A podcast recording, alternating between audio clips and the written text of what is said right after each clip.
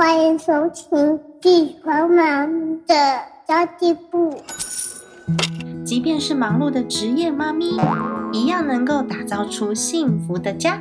从育儿、财务知识到自我成长，我们都要样样精通。我是精算妈咪 Sandy Two，我会在这里透过自己自身经验的分享，以及访谈各个领域的专家达人，让你跟我一起打造属于我们自己的理想生活。Hello，大家好，我是陪你精算生活、创造理想人生的 Sandy Two。前几天看到我那个手机上面有一个倒数计时的 App，上面就显示说，距离二零二一年已经不到一百天了耶！大家有没有发现？其实我就惊觉，哈，天哪！二零二零年在历史上面是画上了，就是让大家记忆深刻的一笔。除了有新冠肺炎之外啊，还有我们的美股经典四次的熔断。这样子的二零二零年，我们过得这么的惊险，居然呢不知不觉的也到了倒数的日子了。如果你让我回想一件我今年做的让自己最骄傲的事情的话，就是我今年三月底的时候误打误撞开始录了自己的 podcast，然后我还做到 Apple 的排行榜上面 How to 排行榜的第二名。以及 Education 排行榜第五十四名，天呐，我觉得好开心哦，真的很不可思议耶！因为 Education 其实比 How to 还要难上榜，凡是那种教英文的呀、教理财的啊，或者是教各式各样的东西、教运动的，而且儿童教育啊这些，全部都在 Education 上面，我就觉得哈，怎么可能？很不可思议耶！就很感谢在这么动荡的一年呢，我对自己。有一点点开心的收获以及交代了，不知道你们的二零二零年过得如何呢？我们是要一起开始倒数来迎接二零二一年喽，不知道大家有没有意识到？然后我就是前几天就看到说，哦，原来二零二一年已经不到一百天了，我就在想说。那我可以在二零二零年，我自己这么有收获的一年，可以让今年就是过完之前，让大家一起有一些什么样子的获得呢？那我后来就去翻了一下今年网友们问我的各项的问题，其实今年一整年有。不少的网友私讯问我问题，哎，其实不到一整年啦，就是三月底到现在，有不少的网友私讯问我问题，那大多都是一些很片面的理财问题哦。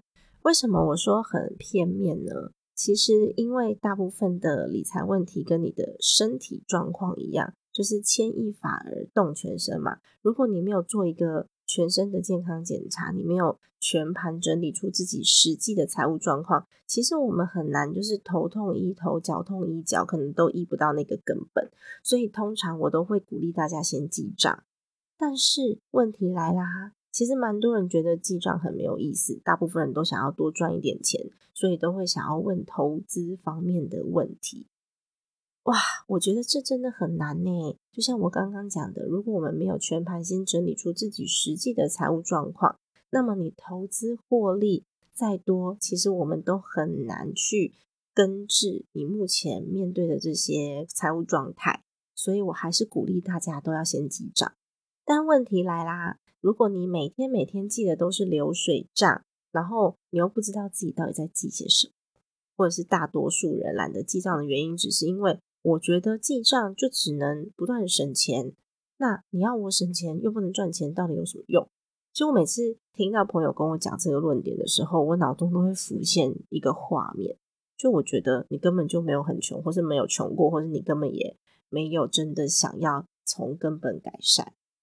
我分享我自己一个故事。我最近常常在分享我的故事，是因为我有一个很熟的闺蜜朋友跟我说，我的故事可以鼓励很多人，所以我就慢慢的把我一些自己比较伤心的过往，就稍微回忆挖出来给大家听听看。那希望也可以鼓励到大家。就不少我的听众朋友知道，我自己就自诩成堕落凡间的公主，是因为别人都是富家女出身，拥有好几桶金。那我呢，则是在四年前，因为家庭因素的关系，所以倒掉好多桶金。你要知道哦，那种就是家里面本来现金流很大的，他要倒掉一桶金的速度到底有多快，而且那个金额不是大家可以想象的。那当时的我就觉得啊，怎么办？我从完全不需要烦恼开销，到我锱铢必较，就是每一笔我都记账。那时候我觉得我自己生活过得很辛苦，然后不成人形。我曾经在早餐店就自己就看着那个 menu，我就哭出来，因为我觉得我怎么可能连这个几十块的东西我都觉得很贵？那那个心情真的很差，差到极点。就怎么会觉得自己就沦落到连吃个早餐我都觉得嗯，怎么这么奢侈？我不是应该常常会出入什么？金华酒店啊，万豪酒店啊，然后呃，或者是 美福饭店，尤其是金华，就是常常出入的场所。然后不是都会假日的时候，就跟我先生，就我以前男朋友，就我现在的先生，我们都会去吃很棒的餐厅去享受。那为什么我现在在这边吃个早餐，我只是肚子饿，我都觉得好辛苦。然后每个月要凑那个还贷款的钱。就觉得自己超悲惨的，尤其是那个钱又不是我用掉的，然后觉得有一点怨气这样子。如果当时没有我先生在旁边一直支持我跟鼓励我，然后他都会跟我说没关系，我们一起努力。如果没有他的话，我可能没有办法像现在恢复的这么样子的乐观，这么自在。如果我先生那时候因为财务状况要跟我切割，甚至要离婚的话，我也许会无助到想不到我自己存在世界上的意义到底是什么。我甚至那时候很悲观，我就觉得这世界上有我没我都一样啊。所以我觉得我如果不用活着的话，好像更好。但是如果各位听众朋友们有在我的 Facebook 上面的话，你就会看到四年后的现在，我有在我的粉丝团上面去 po 我现在的生活跟我现在的价值观。其实我把我自己调试的还蛮好的，然后我现在的现金流也都是正的。然后过上了有部分选择权的生活，而且我还是按照着我自己制定的预算过生活。但是我已经不需要什么东西都选最便宜的，然后自己在那边委屈的要命。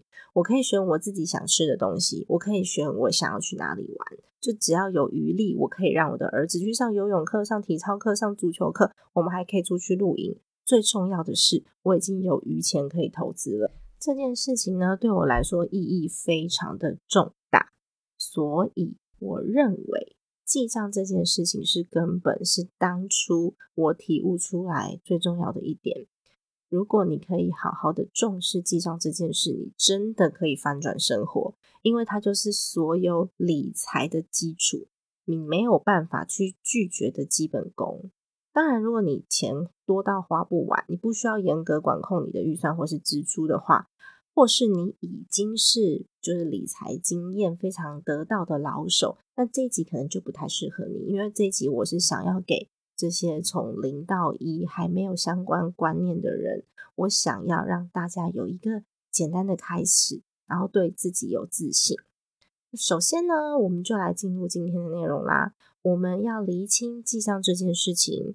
记账呢是为什么呢？大家有没有想过，为什么我要记账？我要知道我自己的消费，对，没有错。但是我知道了之后可以做什么呢？其实记账只是帮你认识到自己消费的习惯。那有很多朋友都说我平常没有花什么钱呐，可是我每个月就是户头还是剩下这么少。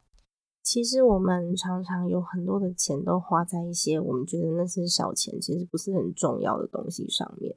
然后就慢慢的无形之中就累积成了一个大钱，这就是自己的消费盲点。那如果你从记账当中去发现自己的消费盲点之后呢，去结合现在的经济状况，然后按照习惯去调整预算，甚至你改变你自己的些许的习惯。如果你只是流水账记完之后，你没有想要改变，其实那就算了，也不用 记了，因为真的没有用。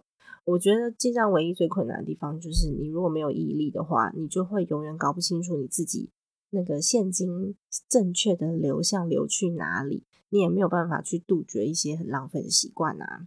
那呃，在我的 podcast 上面，我知道有很多都是妈妈们，家庭账务更复杂，因为有了小孩之后，我们就不能自己爱干嘛就干嘛，就是一人保全家保，不可能，一定要把小孩子也顾好嘛。那万一。你什么都不管，你什么都不顾，等到小朋友要缴学费了之后，你才发现，哦，天哪，家里没钱要去周转，或是你根本就没有留下他的学费来。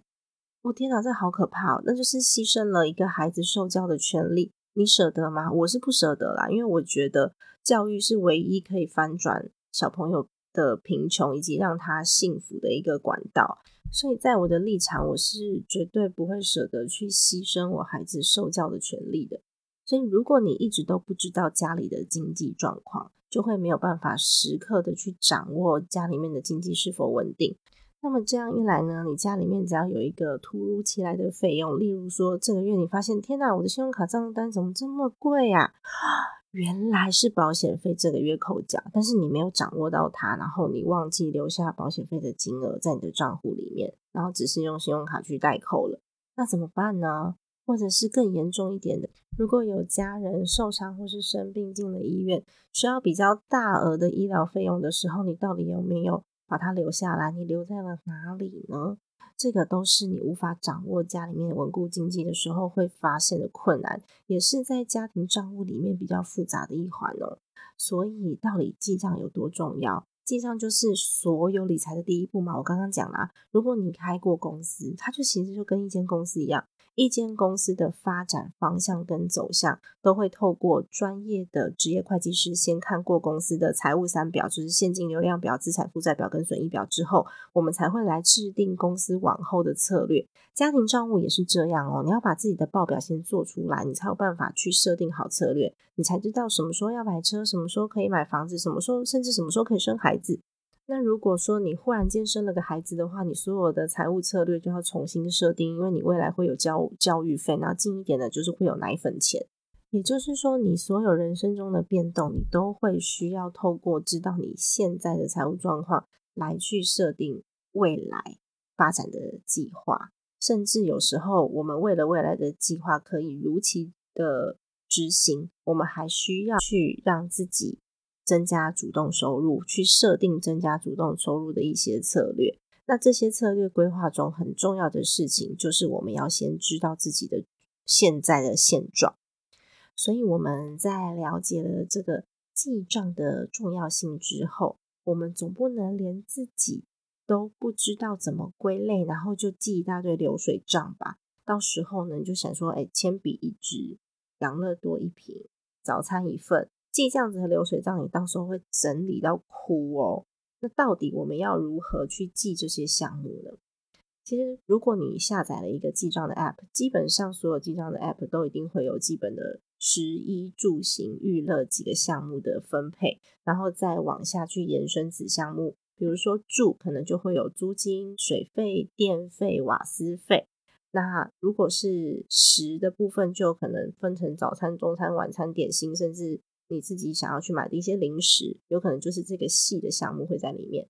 那行的部分，也许就是呃一般的交通费或是油钱，就它其实还是会有自己延伸的子项目细项的。那这个部分呢，我会提供一个简单的分类表给大家参考，然后我会把链接放在下面。但是你还是要按照你自己的习惯去做分类。例如我刚刚讲行的部分好了，有可能他的交通费是捷运钱或是油钱，那不骑车或是不开车的人就不会有油钱这一项了。所以我们还是要依照自己不同的状况去调整。那有一个我觉得，呃，项目不同，自己可以去做很好安排的一个例子，是我听过说有一家人他记账之后发现，天啊，我怎么伙食费那么高啊？我们真的有这么会吃吗？然后才发现，原来他的先生。就是是只蚂蚁，跟我先生一样，我先生也是一只蚂蚁，但他没有这么会那么爱买啦，只是别人买了他就会他就会吃，他很喜欢吃甜食，就是蛋糕类的东西买的特别的多。那这样蛋糕它就可以变成一个分类，你知道吗？就是设定一个子分类叫做甜食，然后去控制这个甜食的预算金额。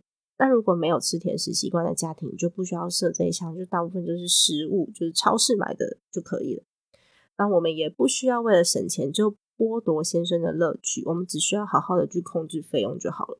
或是另外一个想法哦，这就是大家逻辑不同的，就是归类的方式会不太一样。甜食如果是我先生极大的娱乐，我要硬拿掉的话，他的生活会变得非常的不露，他心情会不好。心情不好，家庭就会不愉快。那这样也不行啊。所以你就可以把甜食的费用归类进去先生的娱乐费用里面，然后你就说你要是吃的很多，你就没办法玩喽。所以说，其实它没有一个硬性的规定，只是大部分我们的生活当中就会有一些食衣住行娱乐。那我认为啦，如果你的生活不是真的拮据到不行，就是不是那种你省个十块二十块都会有问题的这种人，你不需要把自己过得很可怜，因为这样生命就会没有意义。我自己其实有思考过一个问题哦，不知道大家有没有听过，人家都说啊，一定要享受当下，活在当下，然后你当下能玩什么就玩什么，能吃什么就吃什么，因为你赚了钱就是为了要。过好生活，然后如果说这个观念比较强的人呢，他就会花费无度，那都没有存钱给未来。万一你活得很久很久呢？你活到一百岁呢？那你的未来就会过得很辛苦哦。那也有另外一种人是说，哦，我现在努力个两三年，我我拮据个两三年，辛辛苦苦吃泡面度日，我就是要为了我的未来去规划很多很多的梦想。但如果你连现在的生活都过不好，你怎么样有资格去谈未来呢？万一你现在把自己委屈了，然后搞不好你没有活到你想要的那个未来，那现在的牺牲不是很大吗？所以 c n Two 其实呢，我想这个问题想了很久，到底是要享受当下，还是放眼未来呢？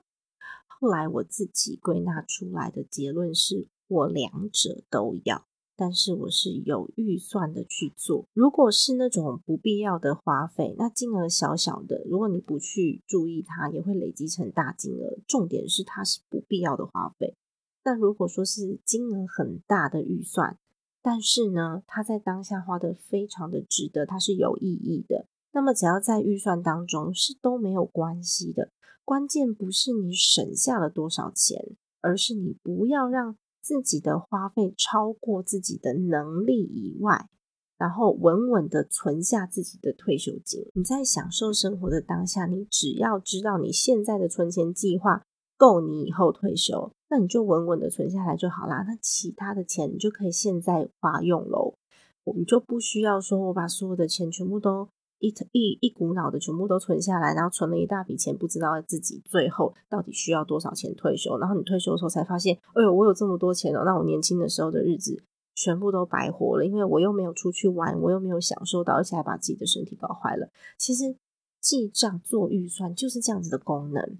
然后我觉得，嗯，有一件事情，有一个有一个方式啊，我觉得很棒。这是我看书看来的，我已经忘记是哪一本书，我觉得对我很有帮助，就是。把消费分成必要跟想要，这个大家都知道嘛。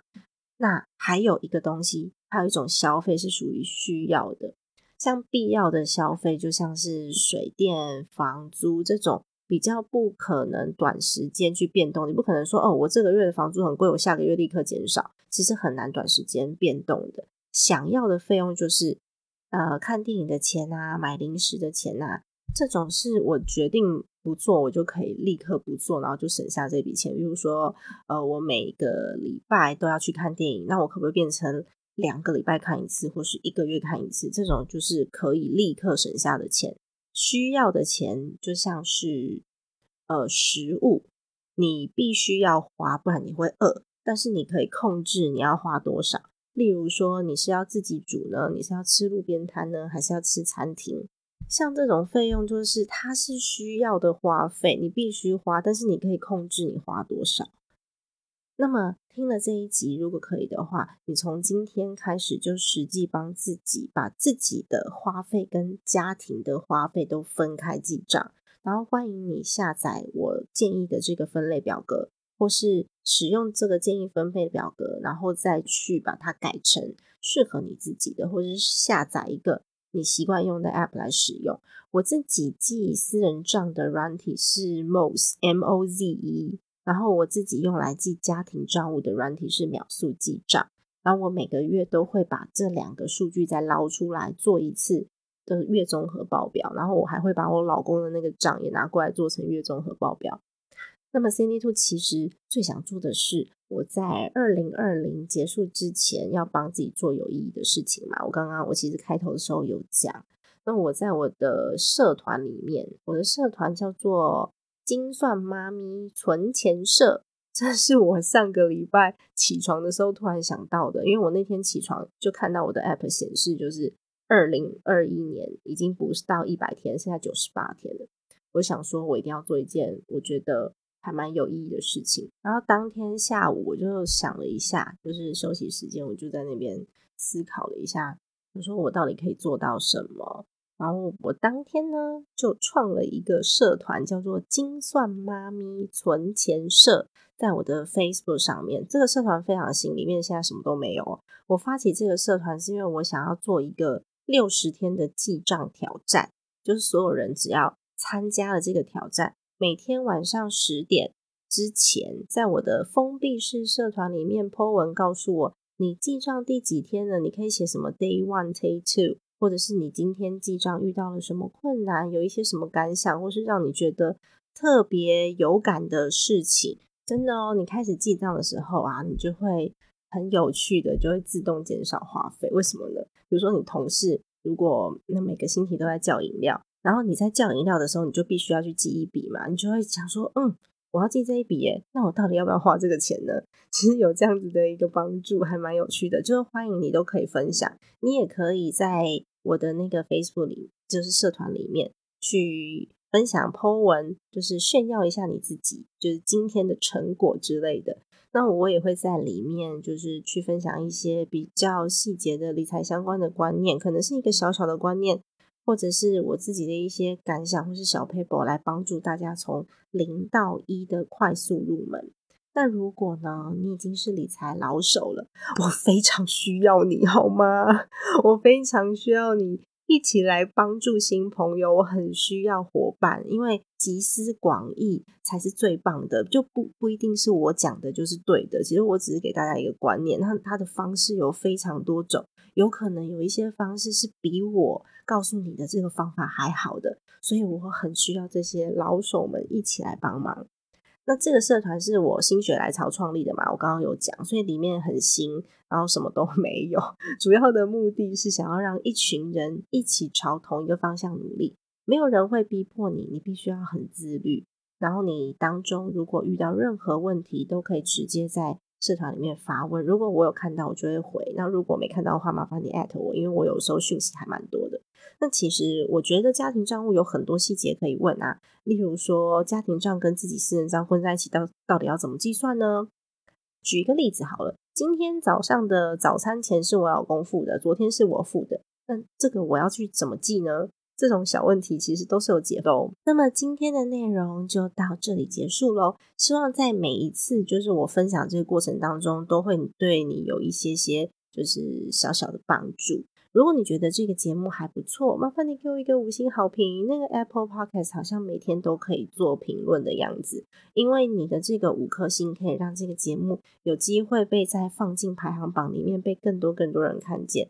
或许有人就会因为听到这个节目，然后也对自己的生命有一些呃小小的改变。例如说，他也加入了我们的记账社团，开始了他的记账生活之类的。然后你也可以邀请你的朋友一起加入，然后一起互相的勉励啊。好的，那么如果你还没有加入我的 Facebook 粉丝团的话呢，请你搜寻“精算妈咪 Sandy Two”，精算妈咪山迪兔，以及我的 IG Sandy Two Family S A N D Y 二 F A M I L Y。如果你有相关的家庭理财问题，或者是其他的问题，或是你的感想，都欢迎你写信到我的信箱，叫做 sandy two family at gmail dot com s a n d y 二 f a m i l y at gmail dot com。你如果就是有问我一些就是比较私密的问题的话，我都会帮你保密，然后保护当事人，请你放心。今天的节目又到了尾声啦，家庭理财就是为了让我们的生活无虞。分享这集节目，让更多朋友可以一起在空中一起打造属于我们幸福的家。谢谢大家今天的收听，我们下一集再见喽，拜拜。